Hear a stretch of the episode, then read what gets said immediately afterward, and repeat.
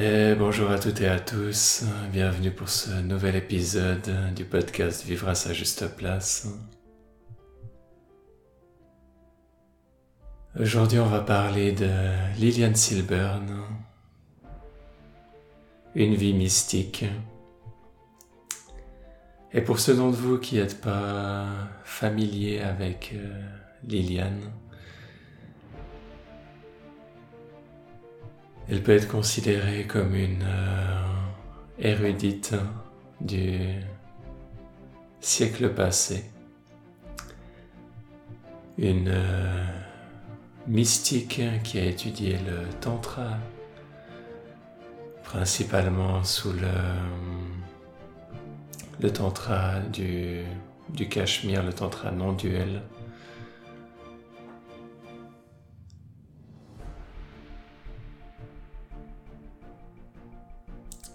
Et c'est une personne qui n'a pas seulement étudié, mais qui a en même temps pratiqué et qui a publié des écrits de très haute qualité, qui sont d'ailleurs pas faciles à, se, procurer. Certains sont pas simplement pas réédités étaient publiés sous la forme de manuscrits ou fascicules de, recherche. Certains de ces livres, vous pouvez les trouver euh, encore relativement facilement aujourd'hui. Un que j'ai beaucoup aimé, c'est pas elle qui l'a écrit d'ailleurs, c'est écrit par Jacqueline Chambron, mais c'est sur la vie de Liliane Silburn, le titre étant Liliane Silburn, Une vie mystique, titre que je reprends ici aujourd'hui pour le podcast. Un autre livre qu'elle a écrit sur la Kundalini, vous allez pouvoir euh, trouver relativement facilement. Et vous allez voir que ça parle de ce sujet que vous avez peut-être déjà entendu dans d'autres endroits, d'une manière, hein, de mon point de vue, plus profonde, plus complète, plus métaphysique que juste euh, d'avoir un peu des frissons d'énergie dans le dos.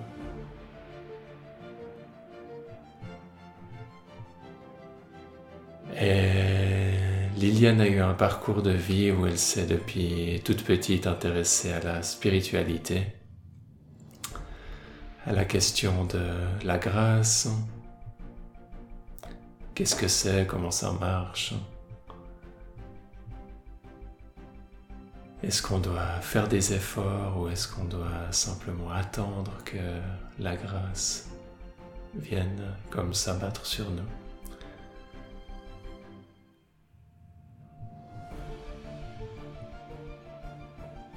Elle a fait des recherches sur les différentes religions orientales et principalement.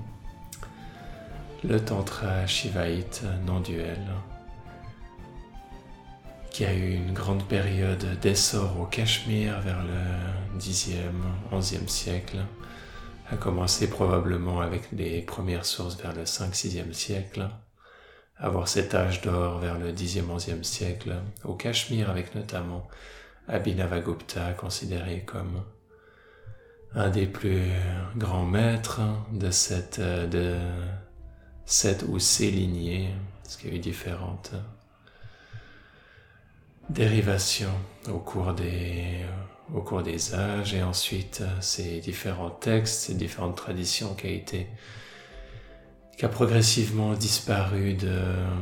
de, la, de la surface suite à plusieurs événements, plusieurs invasions, qui s'est retrouvé à survivre un peu caché dans l'ombre et qui a été réveillé au siècle passé ou remis à la disposition d'un public plus vaste par euh, Swami Lakshmanju en Inde. Et Liliane Silburn a été une de celles qui a eu la chance d'aller étudier avec euh, Swami Lakshmanju au siècle passé quand, quand, tout ça se reprenait son essor. Et plusieurs universitaires un peu de, de par le monde ont été, ont été étudiés autour de, de ce Swami. Donc Swami c'est le nom indien qu'on pourrait traduire par moine simplement. Et cette tradition a beaucoup de, particularités, j'en ai, ai, déjà parlé abondamment dans, par le passé, pas forcément très précisément dans ce, dans ce podcast encore, ça va sûrement venir dans le futur, a cette particularité de pouvoir nous amener à concilier une métaphysique profonde et des niveaux de réalisation profonds avec notre vie quotidienne. et propose une perspective sur la vie qui va presque en, opposition de par une, euh, une acceptation globale des énergies de la vie, tout en comprenant qu'il y a une certaine manière de s'engager avec, va amener une, une manière très différente de voir la spiritualité comparée à la vision ascétique qui est dominante de par le monde et même à cette époque euh, en Inde également.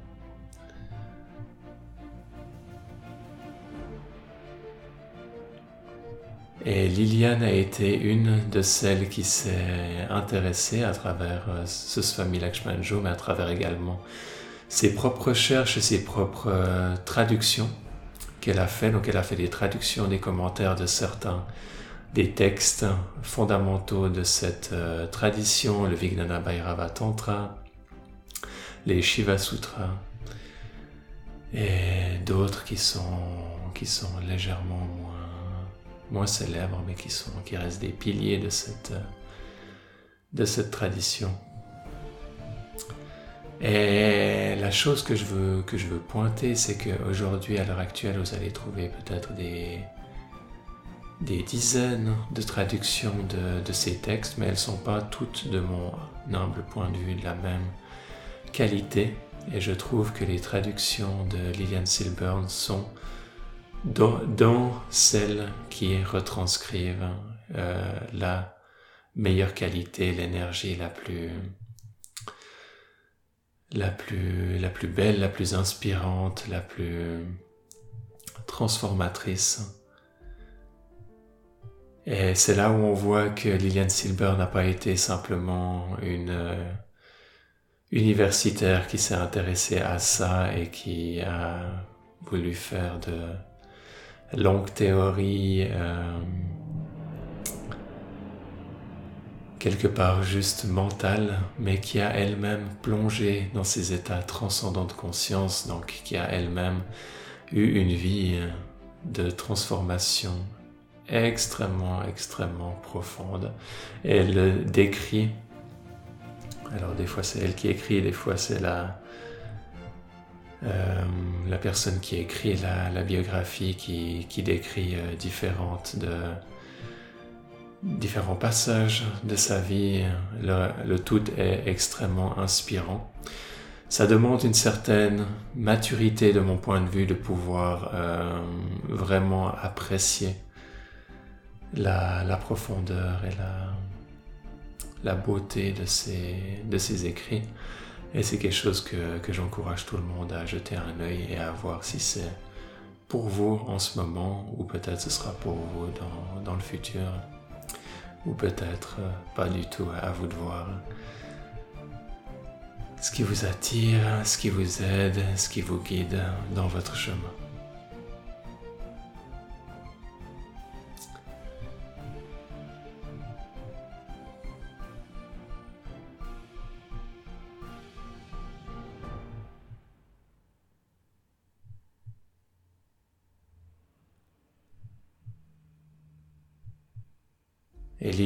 Aussi, euh,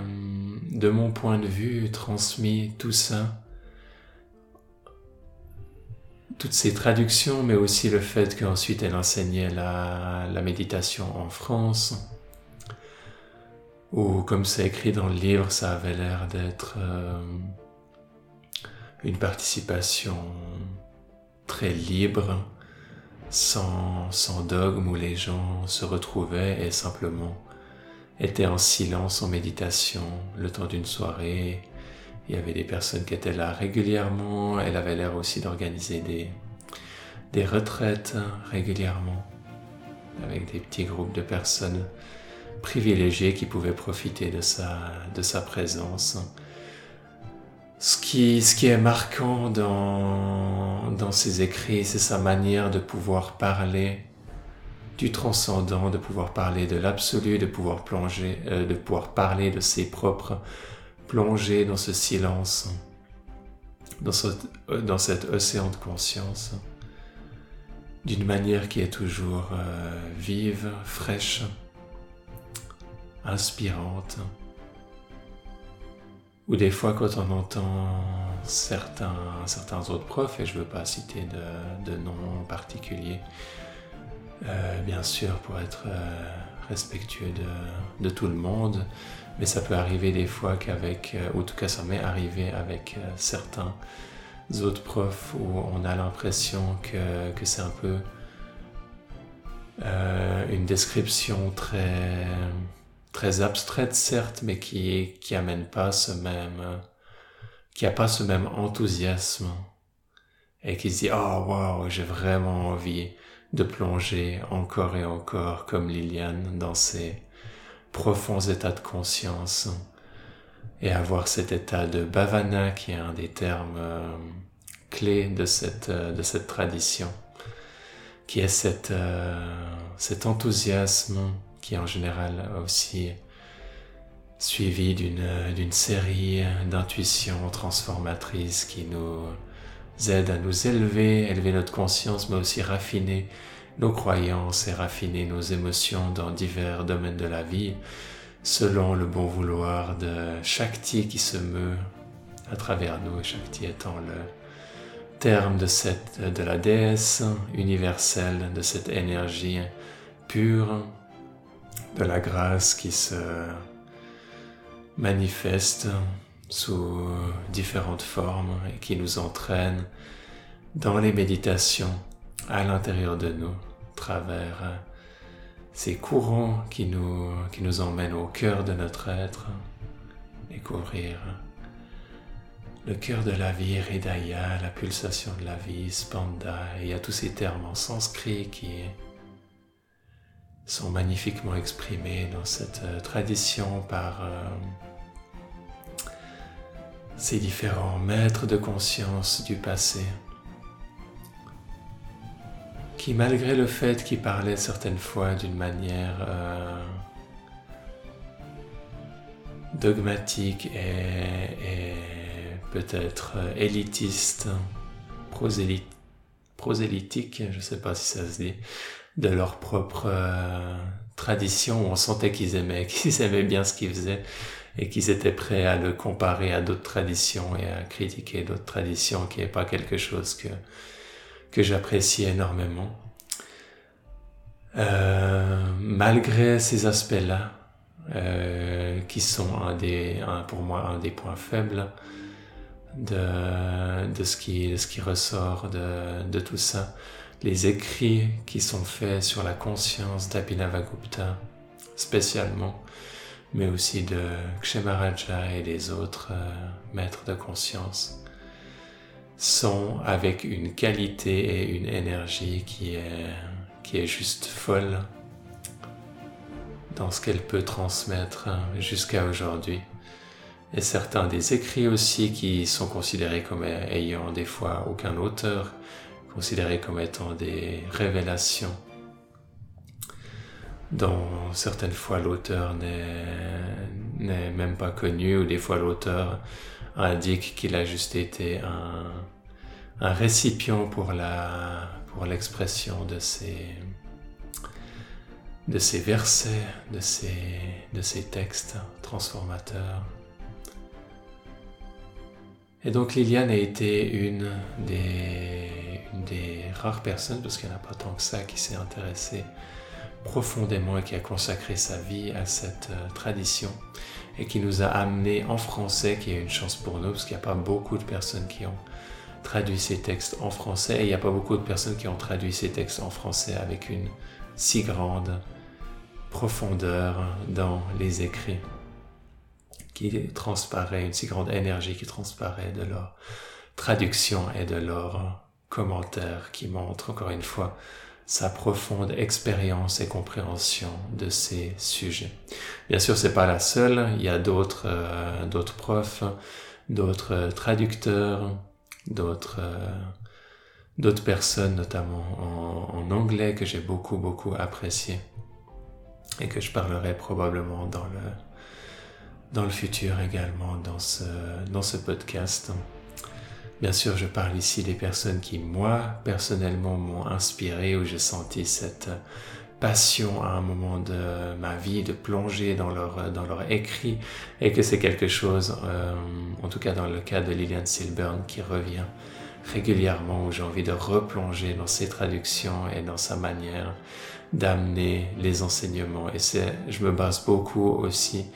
sur, euh, sur ces textes que je prends comme référence quand je, souhaite transmettre certains des enseignements les plus, les plus profonds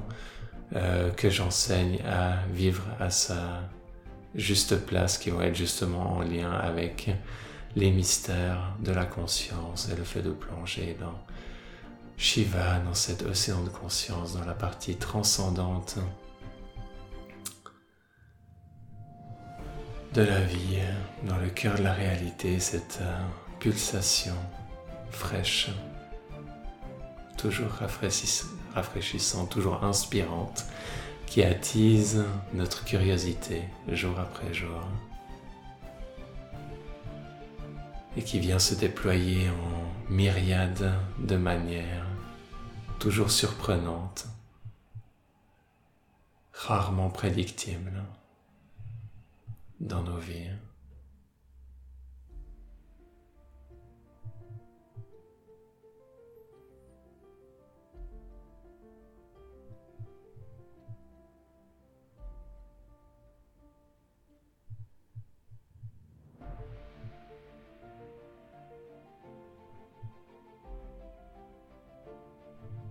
Et vous pouvez prendre un moment de silence. Restez avec la musique.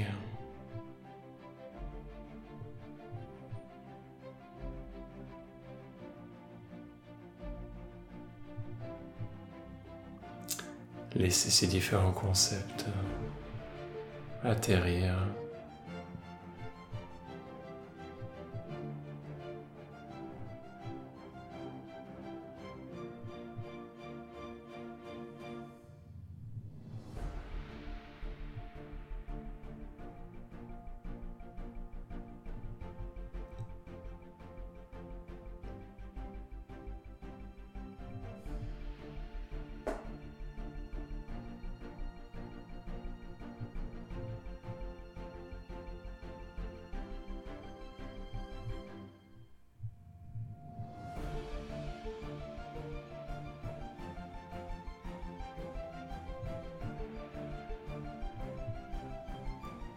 Merci pour votre présence, participation. Vous êtes précieux. Vous avez cette pulsation de la vie à l'intérieur de vous. Vous êtes un cadeau. Puisse la grâce vous accompagner dans vos différentes transformations. Sur votre chemin qui est unique.